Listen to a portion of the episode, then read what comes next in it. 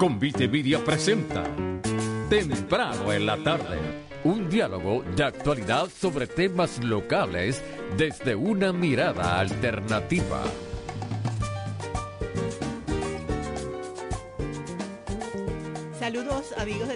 La tarde. Hoy transmitimos en directo desde los estudios de WPAB en la playa de Ponce.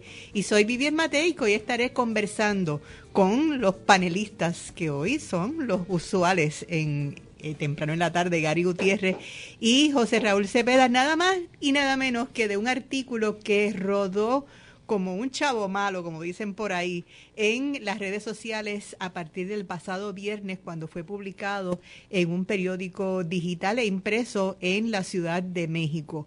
Un artículo que plantea una serie de asuntos que mezcla un poco de eh, conspiración, con información que involucra a altos oficiales del gobierno de Puerto Rico y también hace una serie de eh, señalamientos sobre la banca. De esto vamos a estar conversando en el día de hoy, en temprano en la tarde. Alarmas de Ponce, fundada en 1974, brindando el servicio más completo de seguridad en todo Puerto Rico. Instalamos y damos mantenimiento a sistemas de alarmas, juegos, circuito cerrado de televisión Intercom, controles de acceso y emergencias médicas. Pregunte sobre nuestro sistema inteligente para su hogar o negocio. Llámenos al 843-2225. 843-2225. Alarmas de Ponce, dando servicio en todo Puerto Rico. Se acerca la premiación más prestigiosa del cine. The Oscars está de vuelta y ABC Puerto Rico junto a Fairmont el San Juan Hotel te invitan a ser parte de este histórico momento el domingo 12 de marzo a las 8 de la noche. No te puedes perder las presentaciones musicales que solo verás en The Oscars y por supuesto las premiaciones de las películas que te inspiraron y te marcaron. The Oscars el domingo 12 de marzo a las 8 de la noche solo por ABC Puerto Rico. Escuchan temprano en la tarde.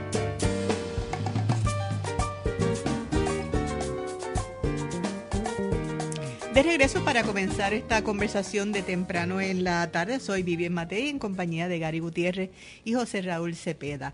El pasado viernes el periódico Eje Central, un periódico que publica tanto a nivel digital como impreso desde hace ya unos 20, 20 y pico de años en la Ciudad de México, eh, sacó un artículo de portada que en pliegos, en, en la edición impresa, era dos y medio pliego, o sea que estamos hablando de un extenso artículo que llegó a Puerto Rico a través de las redes sociales y rodó como la eh, llama cuando se prende en la pólvora. Eh, rápido, muchos comenzamos, y comenzamos, me incluyo, a leerlo, a compartirlo, a cuestionarlo, porque es un artículo que se centra en eh, o, parte de unas preocupaciones de los mexicanos, pero se centra en la corrupción en Puerto Rico, mezclando una serie de eventos que son eventos que se conocen, que han sido noticias, con otros elementos que no están tan claros y sobre todo se ha cuestionado mucho la fuente que se han utilizado para este trabajo investigativo.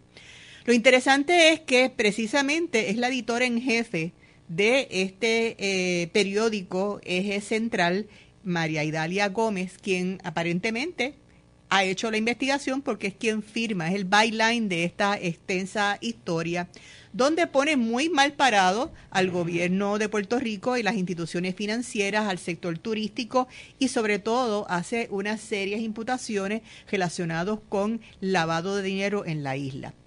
El que lee el artículo, que es bien extenso, se va a dar cuenta que se mezclan muchas cosas. Hace referencia a eh, las medidas que se han estado tomando en el Congreso de los Estados Unidos para una posible consulta para cambio de estatus en Puerto Rico.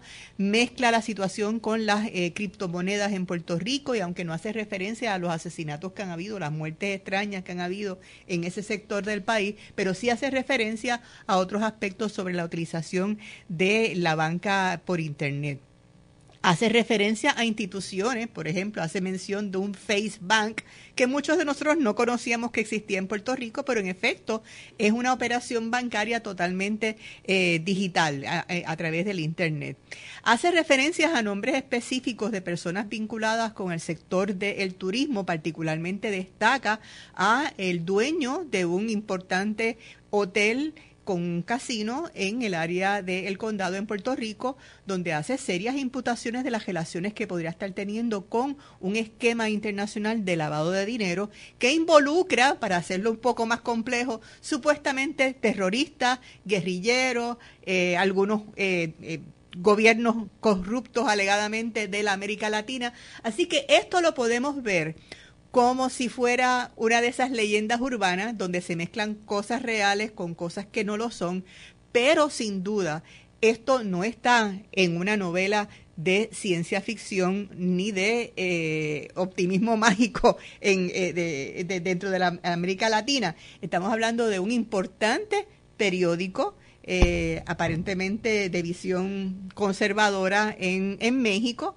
eh, dirigido por Raimundo Riva Palacio, que es un periodista que lleva muchos años trabajando en el periodismo, ha ganado premios, ha trabajado con prensa internacional, eh, fue secuestrado por las guerrillas en, en Colombia en un momento dado, así que es una persona que tiene un amplio historial dentro del campo del periodismo y nos sorprende hasta qué punto dentro de este mismo artículo podrían haber una serie de aspectos de estilo, sobre todo el no tener claras las fuentes que están eh, utilizando para este, eh, que podría poner en, tela de juicio muchas cosas. Así que hoy vamos a estar conversando ninguno de nosotros somos especialistas en el área financiera, ninguno de nosotros somos especialistas en estas tácticas eh, digitales de la banca, pero sí hay una serie de cosas que nos parece importante. Y nos parece importante discutirlas porque Casos como este podrían ser artículos que de alguna manera se estén siendo manipulados intencionalmente por parte de la prensa o no, y que de alguna manera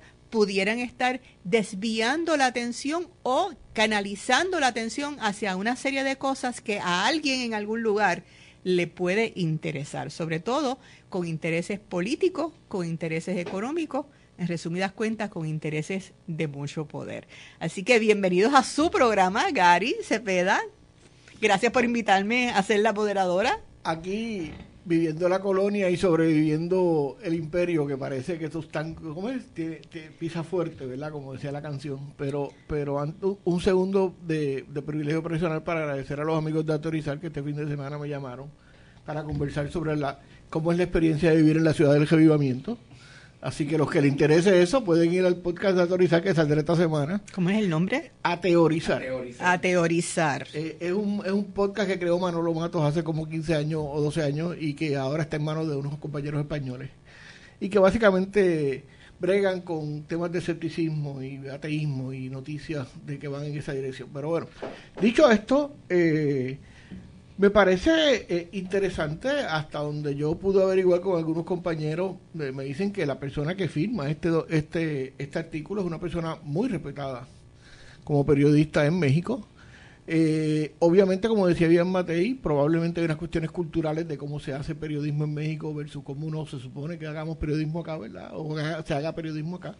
Así que salvado eso, me parecen a ojo de, de mal cubero y, a ojo de, de, conspiranoico, ¿verdad? Pues yo soy de los que creen en las conspiraciones, que, lamentablemente la vida me ha dicho que 20 años después resulta que no eran conspiraciones nada, le hace la queja de Vietnam. Pues me parece que es un es una información servida, no no no que es un no que fuera un eh, reportaje de encargo, es decir, que como hacen aquí los políticos que le pagan el, Ployola, ¿qué se llama ahora? Plugola. Plugola, eso, no es eso, sino que tú tienes una fuente que es de crédito para el periodista que le sirve, ¿verdad? Esta, este, este, este, esta documentación ya digerida y que simplemente la, la, el medio lo organiza en un, en un trabajo periodístico. Déjame comentar que parte de lo que hace referencia, porque esto no tiene, es un artículo periodístico, o sea, no es un, un, artículo científico, no tiene una lista de referencias. No es una acusación legal tampoco. Por eso, pero tiene, hace referencia a varias cosas que quedan un poco eh, nebulosas. Por ejemplo, hace referencia a Guacamayo Leaks, que básicamente es un grupo como los de Anonymous, pero que se ha estado moviendo mayormente en, en América Latina hace referencia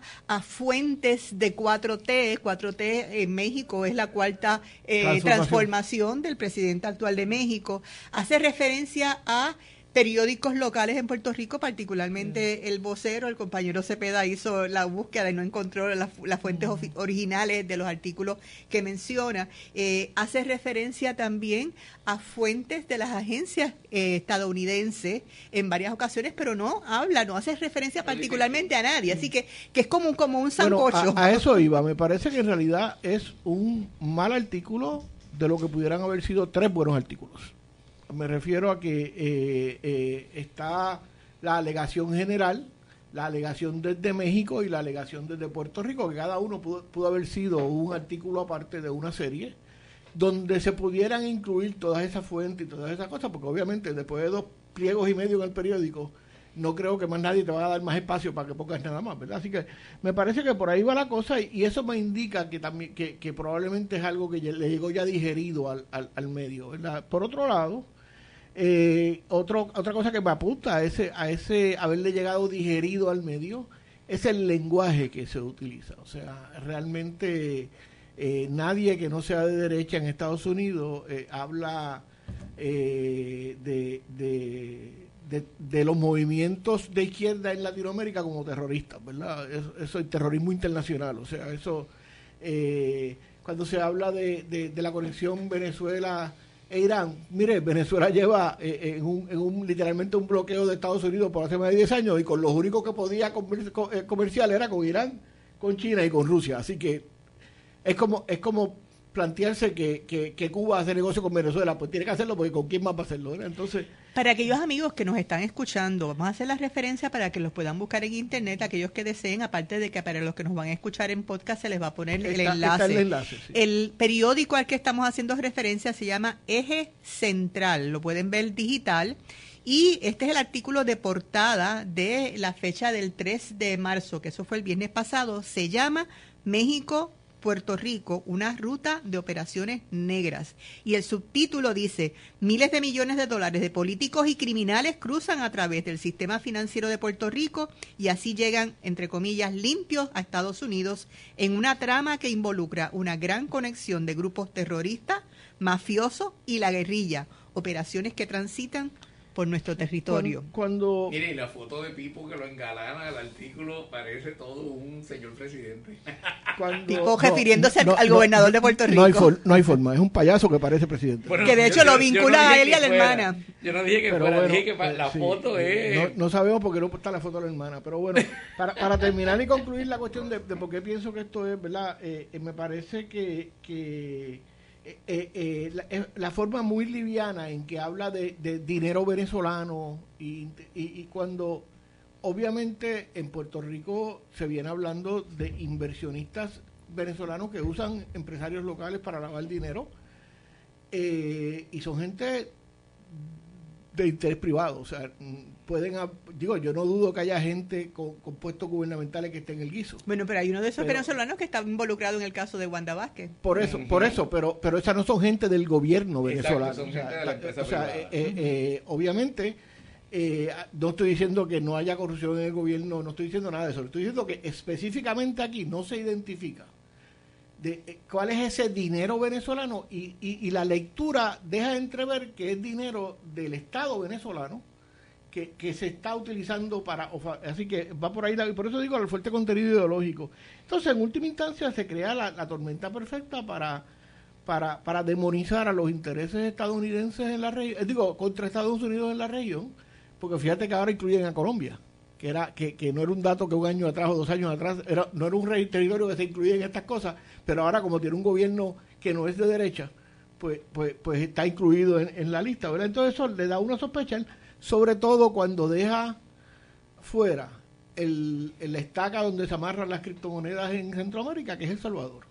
O sea, yo no creo, yo no sé nada de eso, pero me parece, con lo poco que yo sé, que nadie puede hablar de lavado de dinero y de criptomonedas sin hablar de El Salvador. De. Bukele. Que, que, que, que es un que es una jurisdicción donde, donde la criptomoneda es prácticamente el, ¿cómo se dice currency? Este, El- el- Eh, la moneda, la moneda. moneda, la moneda de curso legal, eh, ¿cómo el cripto, la criptomoneda es moneda de curso legal, ¿verdad?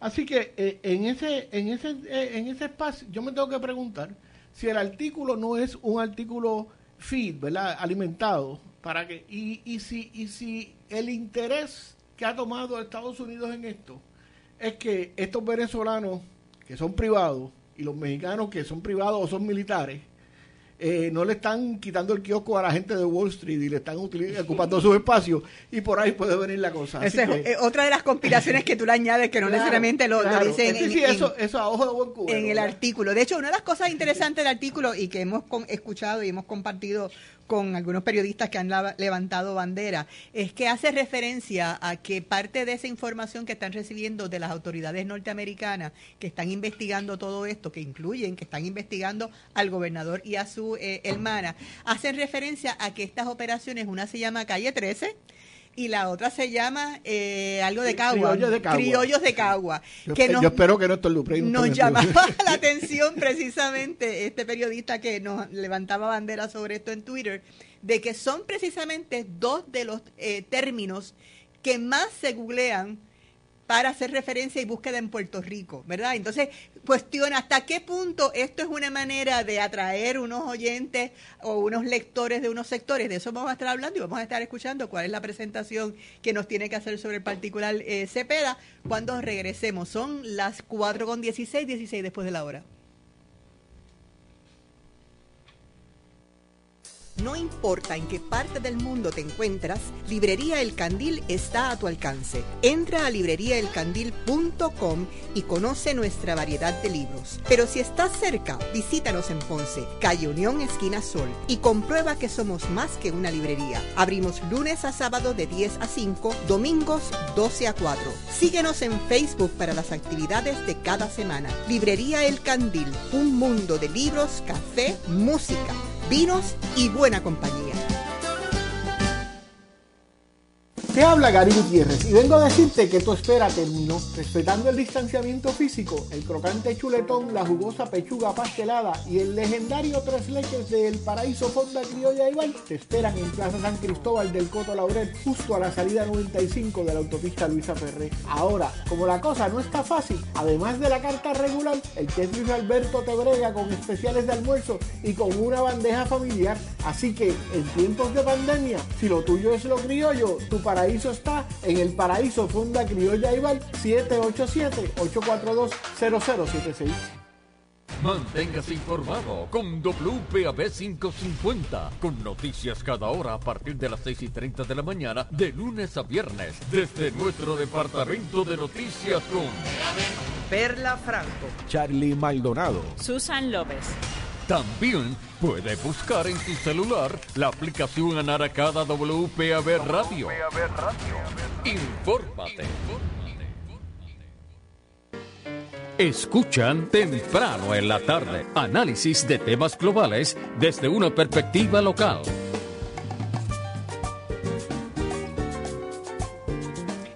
Regreso en temprano en la tarde, ya son las 18 pasada la hora, soy Vivian Matei y estamos discutiendo el artículo México-Puerto Rico, una ruta de operaciones negras. Hasta el concepto de negro, pues como que eh, suena medio raro, ¿verdad? En todo esto, eh, el cual ha estado circulando desde el pasado viernes y donde hace una serie de, de imputaciones y conexiones de cosas a veces que nos pueden parecer algo extrañas.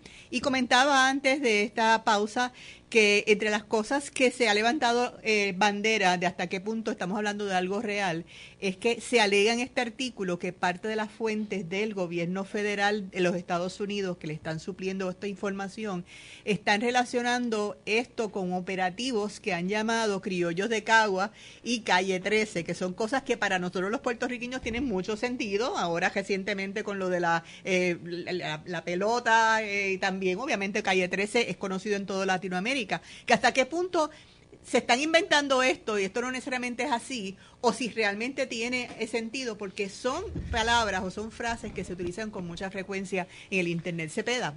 Mira, Un segundo antes para, para, para incluir a Cepeda. Eh, eh, a esto hay que añadirle, Vivian, que, eh, el, que hay claramente queda establecida esa lucha que a- muchos entendemos viene desde la época del Irán contra entre las instituciones de inteligencia de Estados Unidos, la- la- las agencias de inteligencia de Estados Unidos y la DEA, que literalmente gobierna el Caribe, ¿verdad? La DEA gobierna República Dominicana, gobierna Haití eh, y ese tipo de cosas. Entonces, me parece que también, para añadírselo a, que a Cepeda le añada la cosa, eh, esa lucha esa lucha por debajo de, por debajo de, de la mesa que, que está siempre presente entre la DEA y, y, La CIA. y la CIA, y lo refiero al libro Dark Alliance de, de Gary Webb, eh, eh, me parece que, que, que se ve reflejada aquí con lo mal parada que queda la, la DEA, que, que de hecho en Puerto Rico prácticamente ha desaparecido, para efectos prácticos. Bueno, no recuerdo el último operativo de la DEA. Acuérdate que la DEA la metieron dentro del Homeland Security. Homeland Security y parece que ahí como que la han aguado un poquito, no, no, no sé.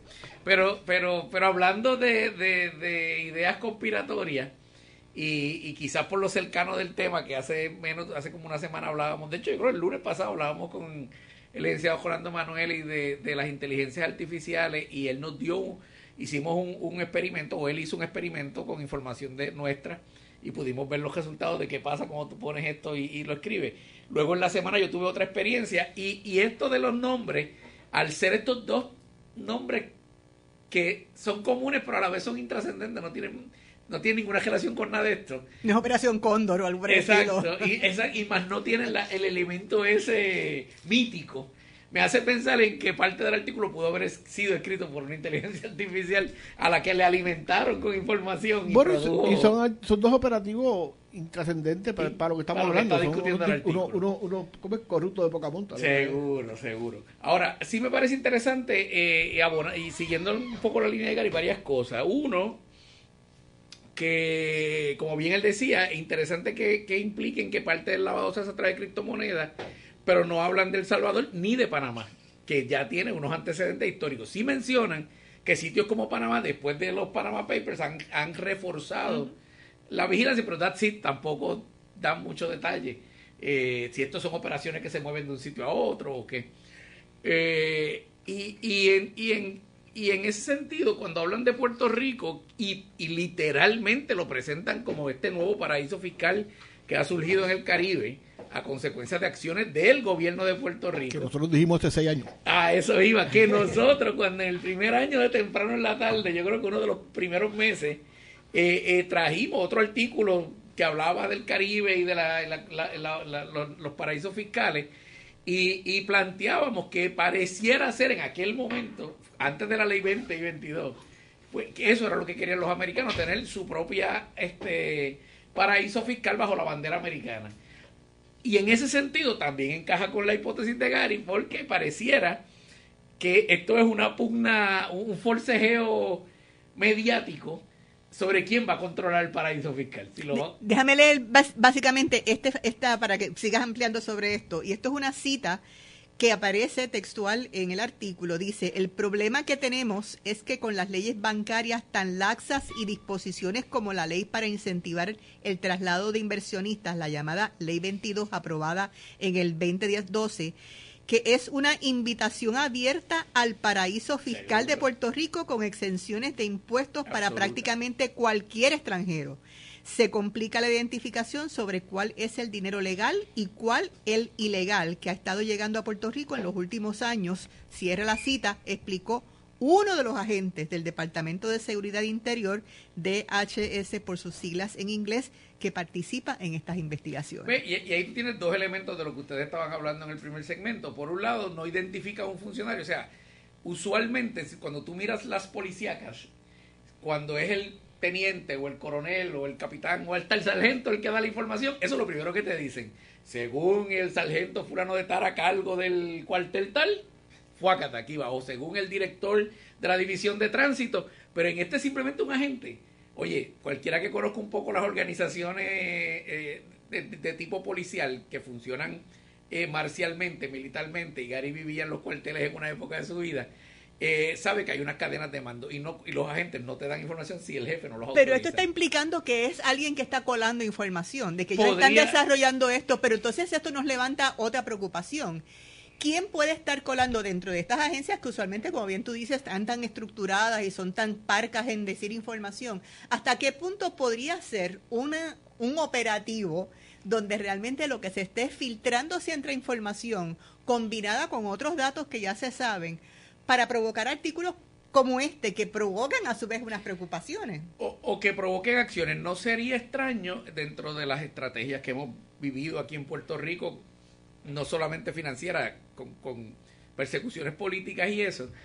eh, no sería extraño que planten una información, no por la información en sí misma, que probablemente no tiene ningún valor, sino a ver la reacción que provocan, buscando que alguien, Un fishing expedition. un- una- por lo menos la carnada del Fishing Expedition, Bueno, si algo es una táctica típica. típica de la agencia eh, de, de- que llaman de orden público, que nosotros llamamos aquí represiva, ¿verdad?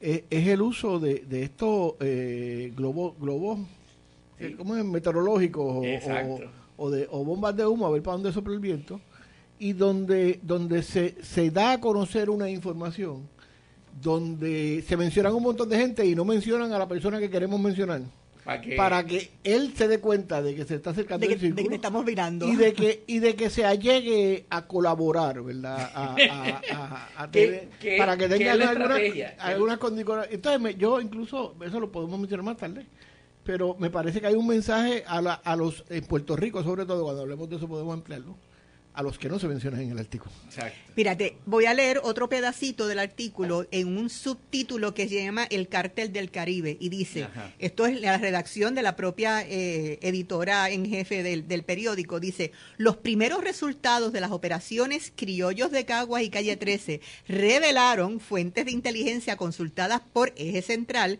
muestran este entramado en el que se señalan a funcionarios cercanos al gobernador Pedro Pierluisi, pero también a congresistas y senadores, empresas boricuas, bancos y al menos un casino, agencias de vehículos de alta gama, brokers de yates y de propiedades de lujo, los llamados cachitos, entre, entre paréntesis el negocio de cambio de, de cheques, y las instituciones de banca cooperativa comunitaria todos en operaciones de blanqueo de millones de dólares en los últimos años. Y esto es interesante porque por una parte habla de la banca comercial, habla de los fintech, que son la banca en internet Inter- totalmente, pero está metiendo también el movimiento cooperativista. ¿Qué tienes que decir a esto? Bueno, eh, esa parte del artículo que, que, que- que- que yo admito que lo empecé a leer y por lo kilométrico al final iba brincando por los párrafos al estilo... Eh, esa parte del artículo me, me- me- me llamó la atención y me detuve y hice este ejercicio. Les comparto el ejercicio. El, el artículo pone incluso, la menciona por nombre, es una de, esas, de las pocas funcionarios que menciona por nombre a la comisionada de instituciones financieras de Puerto Rico, eh, Natalia Sequeira, Sequeira. que se llama, diciendo unas cosas. Y cuando yo las googleé los artículos, no encontraba esa cita. Encontraba cosas que ella ha dicho, pues que si tú la juntas, podrías deducir eso, pero el, la expresión directa no, no la encontré. Que, yo no la encontrara no quiere decir que no exista, quiere decir que yo no la encontré. Sin embargo, esta mañana con mis estudiantes hablando de esto mismo, hicimos el ejercicio de nuevo en el salón poniendo lavado de dinero, eh, bancos PR. Y lo primero que te sale es el caso del 2003, que fue uno de los más sonados en, en- en el principio de este siglo, eh, donde el Banco Popular fue multado, no, perdón, donde el Banco Popular, en algo que la ley federal permite, pagó la multa completa máxima que le podían imponer si hubiera salido culpable la investigación a cambio de tener una investigación. 26 millones de 26.1 millones de pesos, algo así. Eh, y entonces, o 21.6, el, el 1 y el 6, no sé dónde van. Eh, y entonces hicimos el mismo ejercicio con cambiando la palabra banco por la palabra cooperativa y encontramos muy pocos casos, casi todos de malversaciones internas y solo uno multado por 85 mil pesos. Entonces, otra vez, cuando tú conoces el sistema, tú sabes que una multa de 85 mil pesos debió haber sido por un caso de que de medio millón como mucho. o de, unos pocos cientos de miles de pesos. Pero bien interesante. Versus, versus, el Banco Popular que no tiene esa nada más, tiene varias multas. Eh, es interesante que esto pues puede funcionar como a veces, como mencionaba al principio, como surgen las leyendas urbanas, donde tú mezclas conspiraciones, cosas que no son correctas, especulaciones con datos verídicos, ¿verdad? Porque cuando tú te pones a leer esto y empiezas a escuchar lo de la banca, ¿qué nos viene, por lo menos a los puertorriqueños, a la mente? Pues los casos de los asesinatos que han habido, de ejecutivos bancarios, de inversionistas, los más recientes relacionados con los criptomonedas. Eso nada de eso lo menciona el artículo, que son datos que están, porque han estado en juicio, eh, son datos de información pública, nada de eso se menciona. Esa parte criminal eh, de violenta. No lo atan con la violencia. Pero déjame hacer una observación adicional. Eh, y esto para la tranquilidad de los amigos eh, que tienen sus chavitos en una u otras instituciones. La, si una industria aquí tiene, no una, varias capas de, de supervisión, son las cooperativas de ahorro y crédito. Porque tienen a su regulador COSEC, que en los últimos años ha estado bien activo interviniendo, y tienen al banco cooperativo que sí le responde al FDIC y por lo tanto las reglas del FDIC se le aplican a, las cooperativas de crédito.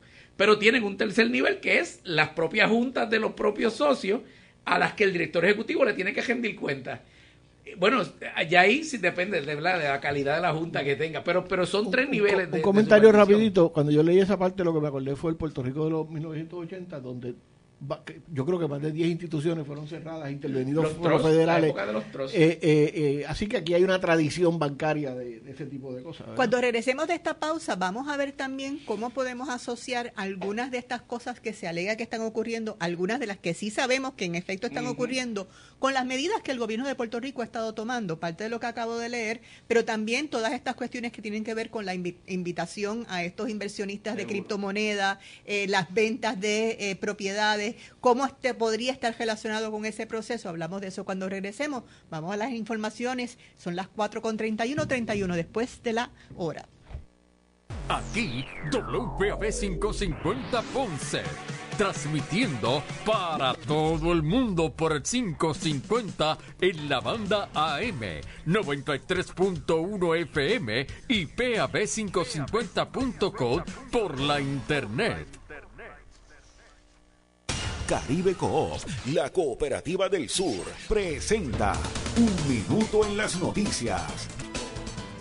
Buenas tardes, les habla Susan López y esto es Un Minuto en las Noticias.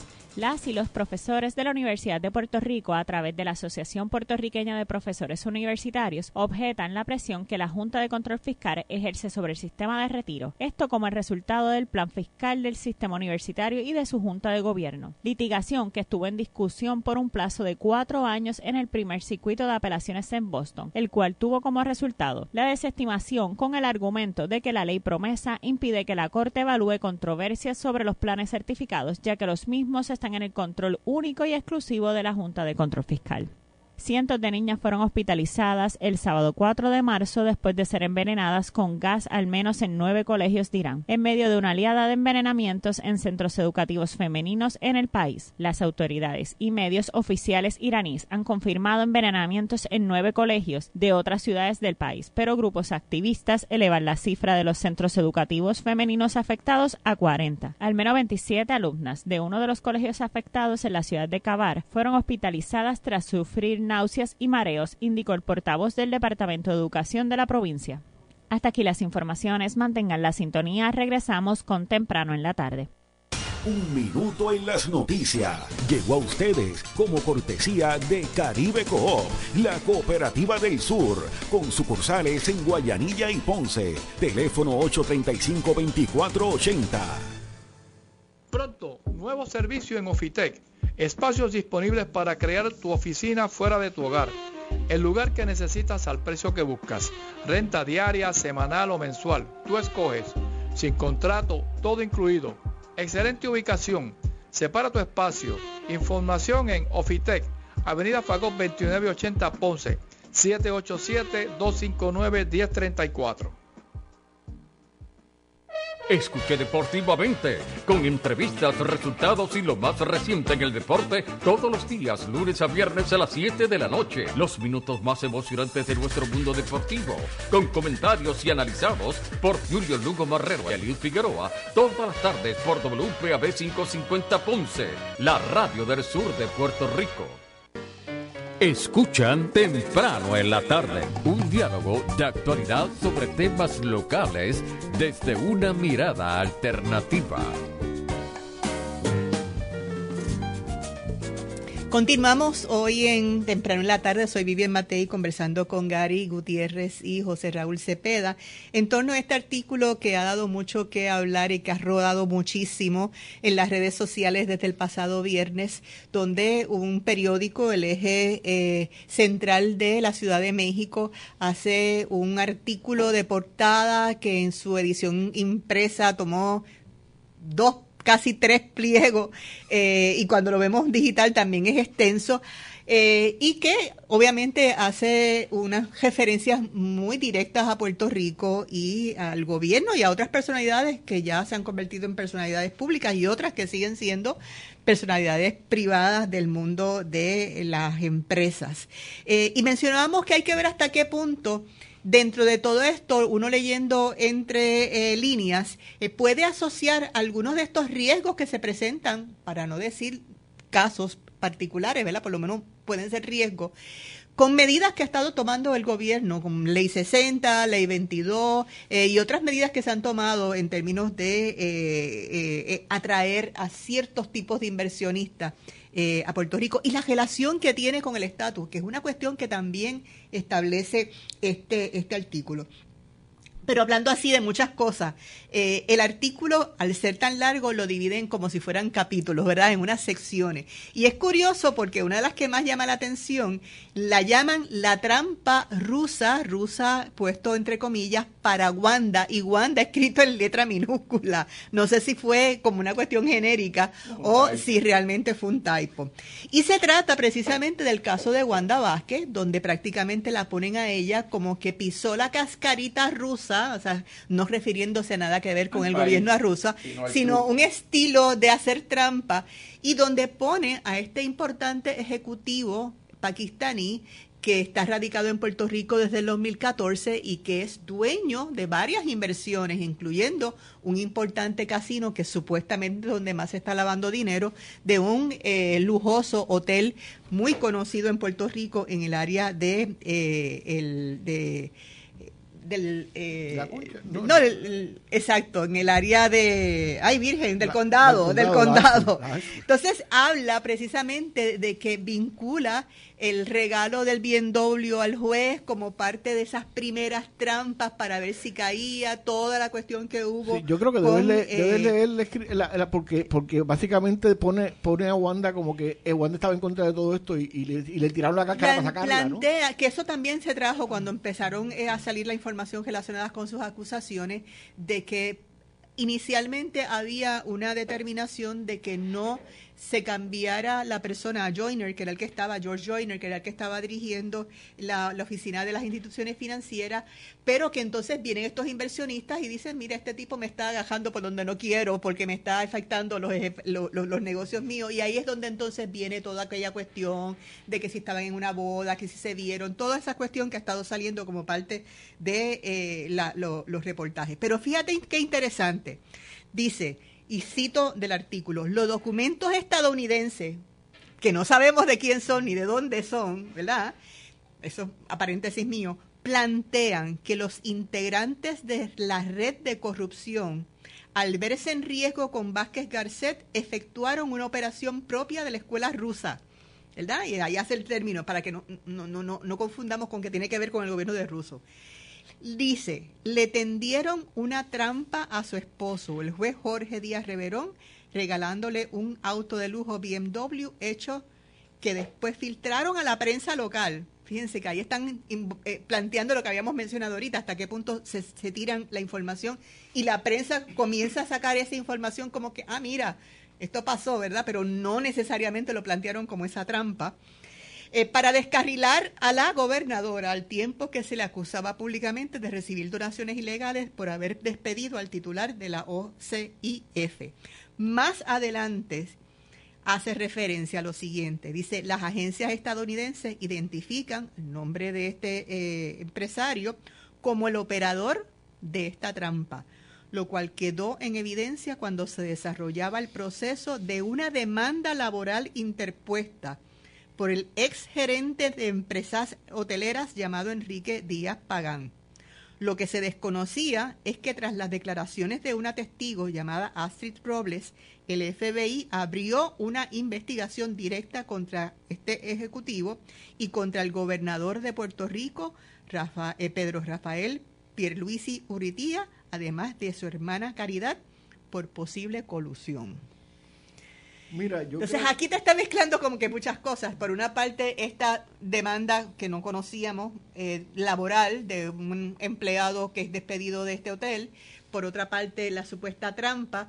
Y entonces, pues, lo que surge de la relación con el gobernador y Caridad. Hablé esta mañana con gente vinculada a, a los procesos federales, ¿verdad? Gente que conoce ese mundo. Y primero, eh, sin haber escuchado a Néstor, eh, confirma lo que Néstor viene hablando en su programa hace dos o tres semanas. hablando de Néstor, Duprey. Néstor Duprey en Palabra Libre. En Palabra Libre, todos los sábados aquí por la mañana, a las 6 de la mañana, si usted madruga, y si no, en el podcast.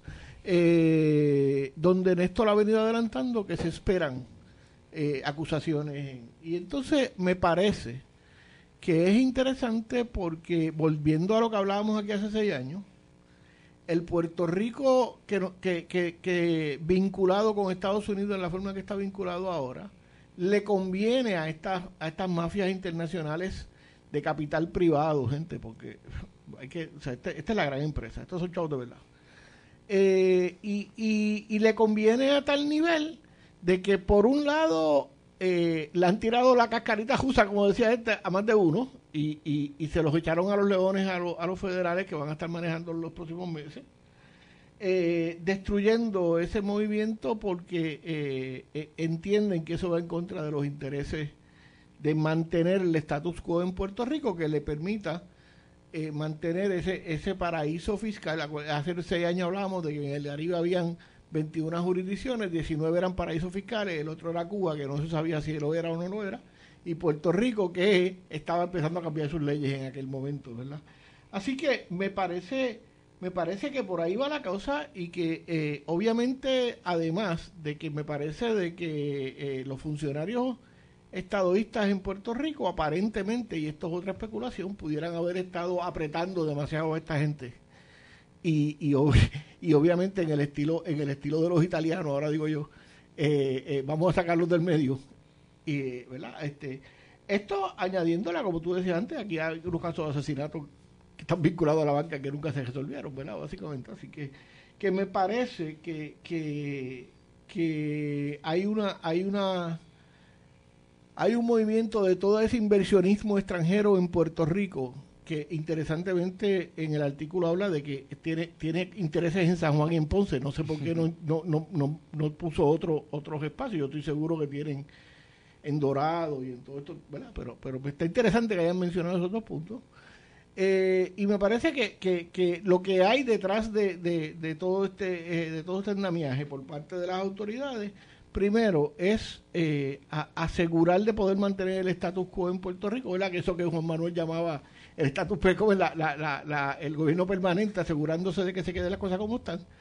Y por otro lado, el mandarle mensajes a la gente en esa en esa cúpula de esa mafia, que ahí identifican como, como gente que, que quiere la estadía, para que eh, le estamos pisando los talones y el que llegue primero se lleva el mejor trato. Eso, esa es la ley básica de, de, la prosecution.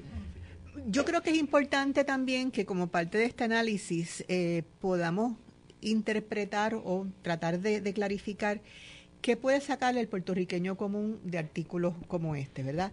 Eh, porque si es cierto que de alguna manera se está tratando de filtrar por las agencias que sean o por los que sean eh, información, y, y, esta maraña, porque la verdad es que es una maraña, involucra tantas cosas, a la guerrilla, en la cuestión de Venezuela, muchas cosas, muchas cosas. Y entonces hay que preguntarse, el puertorriqueño de hoy, que conoce de algunos casos de estos que está totalmente ajeno a lo demás, que probablemente nunca había escuchado de Guacamayo, Guacamaya Leaks. Eh, y de momento te encuentras con esta bomba a un año de las elecciones, en el mismo fin de semana, coincidentemente, de la principal eh, convención política, donde el gobernador se vanagloria de que probablemente va a estar cuatro años y donde más. dejaron claro que tienen una estructura electoral monstruosa. Exactamente. Eso dejaron claro. ¿Hasta qué punto tenemos nosotros los puertorriqueños que coger y separar un poco el, el grano de la paja y empezar a ver las implicaciones que esto tiene inclusive para nuestro desarrollo económico, ¿verdad?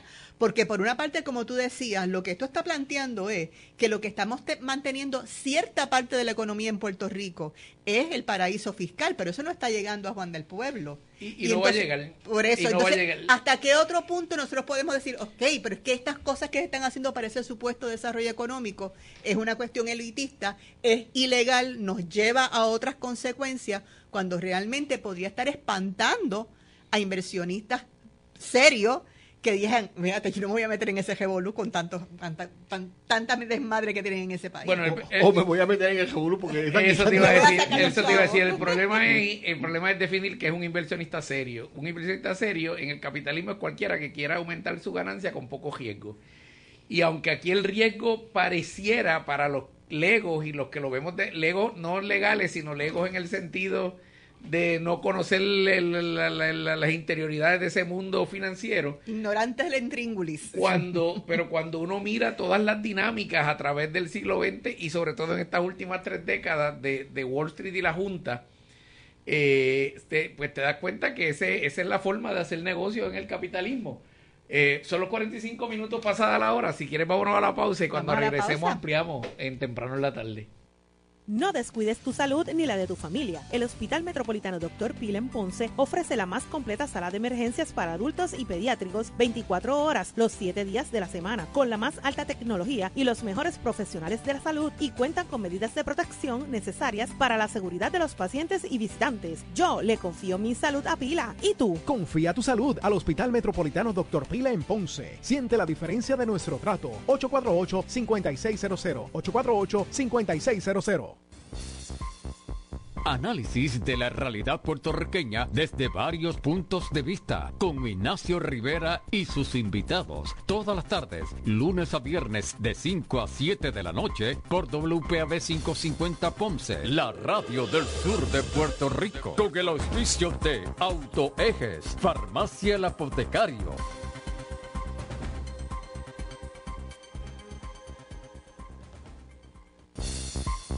Nuestro próximo programa a las 5, Fuego Cruzado, con Ignacio Rivera y sus invitados.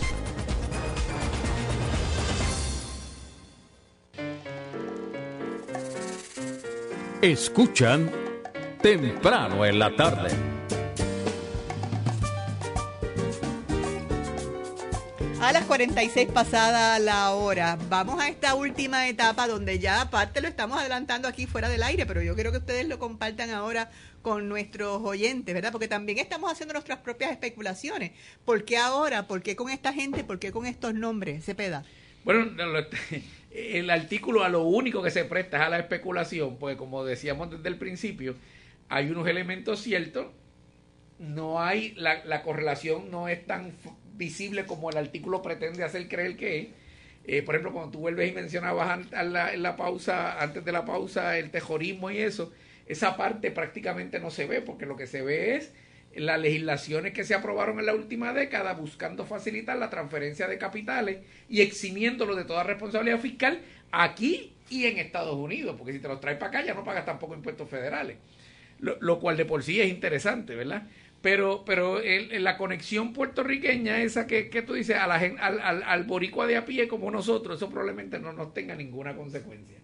Y digo esto porque pareciera ser que es una advertencia, como Gary planteó desde el principio, a ciertos sectores, en este caso de la cúpula gubernamental, oye, que por ahora no están mencionados, pero yo leo un entre línea ahí que tampoco excluye al liderato popular de la cosa, simplemente ustedes ya no, no tienen el, el peso, el cloud que tiene todavía este otro grupo y a ese grupo en particular es curioso que salga esta advertencia, y la pongo entre comillas, a, a, pocas semanas de que en el propio Congreso a los líderes del PNP que fueron allá, al gobernador y a la comisionada, le, les cuestionaron si iban a seguir mendigando, o sea, los trataron muy mal.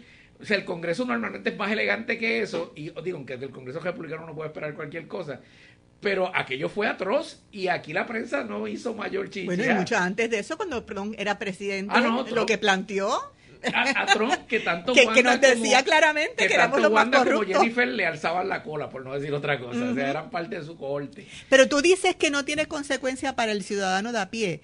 Pero este ciudadano de a pie, nosotros los ciudadanos de a pie, estamos sufriendo de que se está moviendo mucho dinero y no baja para acá. Es que no va a bajar porque... Eh, pero, eso, pero eso es una consecuencia. en la medida en que la economía se esté promoviendo, porque realmente lo que estamos viendo ahí y estamos viendo aquí es que lo que está promoviendo el gobierno de Puerto Rico es para un sector privilegiado. La persona, la, persona con la que yo hablé me dice, eh, a nivel federal, el FBI no no maneja casos políticos, sino bien ordenado por alguien. Ah, seguro. O sea, así que obviamente.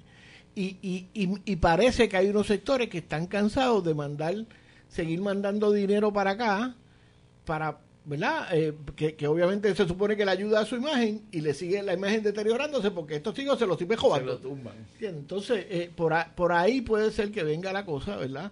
A mí me está interesante eh, haciendo una analogía, yo le preguntaba la semana pasada a Alejandro Toje cómo es que llega el neoliberalismo a Puerto Rico, porque yo dudaba que el Grande Colón se levantó un día y pensó en esto, ¿verdad? Y me dijo, eso llegó aquí por el Club Roma.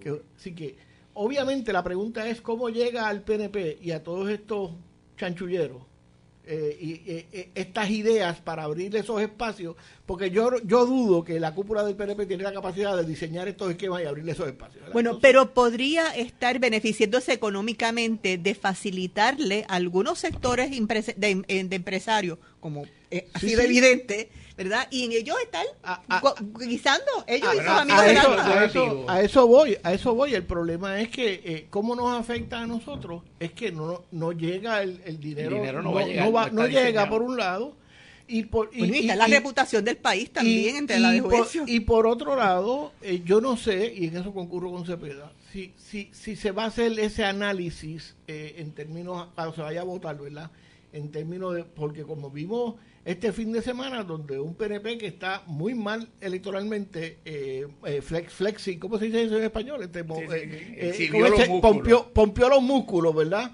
Y nos dejó demostrado que ellos tienen una una organización electoral para jugarse las elecciones que no tiene precio. O sea, eso fue lo que, eso fue lo que yo leí esta fin de semana en, en las comisiones que eran un suspiro al lado de cuando uno veía aquellas entradas de Carlos Romero y aquellas entradas de José Yo, que uno, aún como periodista, el pecho se le quería explotar a uno con, con, el, con lo ¿verdad?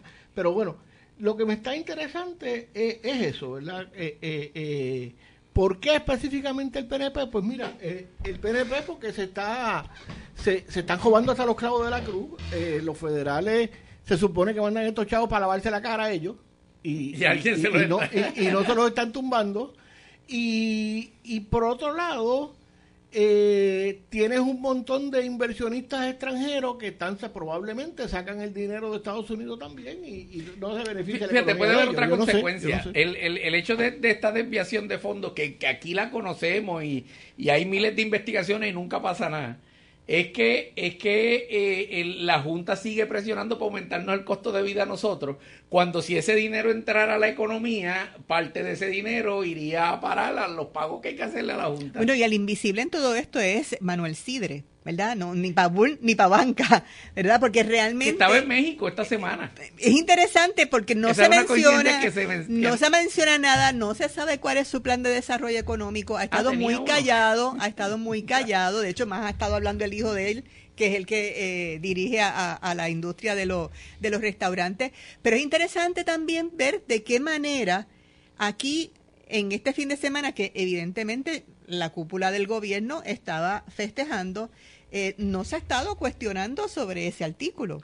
¿verdad? Hay muchas preguntas que hacer sobre eso al sector privado y al sector público. Que, si sería una casualidad, y Juan Manuel García Pasarco decía que la política era casualidad, que fuera este fin de semana que saliera que saliera ese, ese, ese artículo. Eh, sobre Sidre, yo me imagino que hay alguien tratando de explicarle con un muñequito cómo es que está funcionando esto, porque yo no creo que le dé para eso. Así que, que bueno, que, eh, pero no te creas. Ideológicamente el tipo es... pero, es pero ahora digo yo, sí, partiendo de lo que acabas de decir, tampoco es casualidad que salga el artículo el fin de semana de la semana en que él y una delegación estuvo allá en México.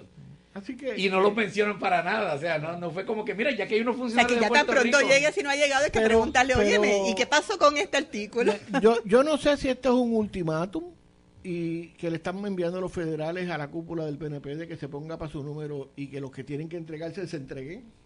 podría O si es una forma de simplemente, después que ya eliminaron el, los populares, eliminar ahora el PNP y quedarse y, y quedarse y traer la nueva generación. y- y ver si Victoria Ciudadana ocupa ese espacio de, de intermediario con el imperio que esté dispuesta a administrar la colonia por 50 años más. Yo no sé. Bueno, yo quiero pedir unos minutos de privilegio eh, para concluir el, el- el programa de hoy haciendo unos comentarios que me encantaría que también ustedes reflexionaran sobre lo mismo. Ayer comenzó a celebrarse lo que se llama la Semana de la Mujer Trabajadora.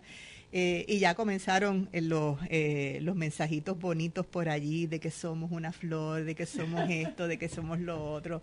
Eh, y entonces, por otro lado, los que dicen, ay, pero es que ustedes las mujeres son tan malagradecidas, chichichija. Bueno, yo creo que este es un momento para reflexionar. Si todavía a esta altura estamos celebrando una semana de la mujer, es porque todavía las cosas que dieron inicio a las luchas de las mujeres trabajadoras no se han resuelto. En esa medida que tomó la eh, juez Swain, se llevó enredada a una fuerza laboral que yo me atrevería a decir que en gran medida es mujer, eh, con unas consideraciones que sin duda afectan su calidad de vida. Todavía se está discutiendo en Puerto Rico si las mujeres estamos ganando al mismo nivel que los varones. Todavía en Puerto Rico, en este momento, son más las mujeres que están estudiando en las universidades para prepararse profesionalmente que los varones. Y hay que ver cuántas de esas mujeres también son madres de familia que están solas manteniendo a sus hijos, que están trabajando a veces una y dos trabajos, sino hasta tres, para poderse sostener porque las condiciones de vida no están adecuadas. No solamente eso, la mayor parte de los cuidadores de los padres envejecientes también son mujeres y muchas veces mujeres trabajadoras. Así que yo creo que sí podemos apreciar que nos lleven a comer, que un día no tengamos que cocinar, podemos apreciar las flores, a todos nos encantan, pero tenemos que ser sensibles y no estar con eh, mensajes cursi que dejen a un lado lo que realmente es las condiciones de las mujeres y también de los hombres en Puerto Rico. Pero vaya, si vamos a hablar de la Semana de la Mujer, hablemos de las condiciones en que estamos viviendo. eh, obviamente las condiciones no son las mismas que, que provocaron el incendio de Tricycle eh, Factory allá en Nueva York, donde, donde murieron casi un centenar de mujeres quemadas porque las habían encerrado bajo llave, no podían ir ni al baño, ¿verdad? Eso, eso obviamente no, no está. Sin embargo, eh, e- ese es uno de esos de esas festividades que se han ido blanqueando el feminismo blanco en Estados Unidos que, que lo que quiere es, es tener derecho a, a, a, a a, las instituciones de, trabajo y esas cosas eh, y, e incorporar eso a las ya tradi- ¿cómo es? Este, espacios tradicionales de la mujer y donde y donde no no no se reconocen las luchas de una mujer que, que ni siquiera tiene derecho a su salud reproductiva, a su salud menstrual, todo ese tipo de cosas. Y me parece que, que si bien en los últimos, qué sé yo, 30, 40 años ha- se había ido perdiendo eso, hay una nueva generación de mujeres que está rescatando ese, ese que esto no es el Día de la Mujer, es el Día de la Mujer Trabajadora. Correcto. Y para y les adelanto, ¿verdad? Para los el- los grupos que ha ido que han ido creciendo de Susan López, el programa del miércoles 8 eh, eh, va a estar Susan en vez de Vivian. Eh, y ella ya está ya cocinando algunos algunos invitados, pero yo creo que por ahí van algunos de los temas por la parte de el acceso al trabajo. Así que estén pendientes a temprano en la tarde. Vivian, gracias. Gracias a ustedes por la invitación como moderadora, ha sido divertido. Así que nada, agradecemos a todos y como dice Gary Gutiérrez, Salud y resistencia. Escucharon temprano en la tarde. Un diálogo de actualidad sobre temas locales desde una mirada alternativa. Una producción de Convite Media para PAB 550.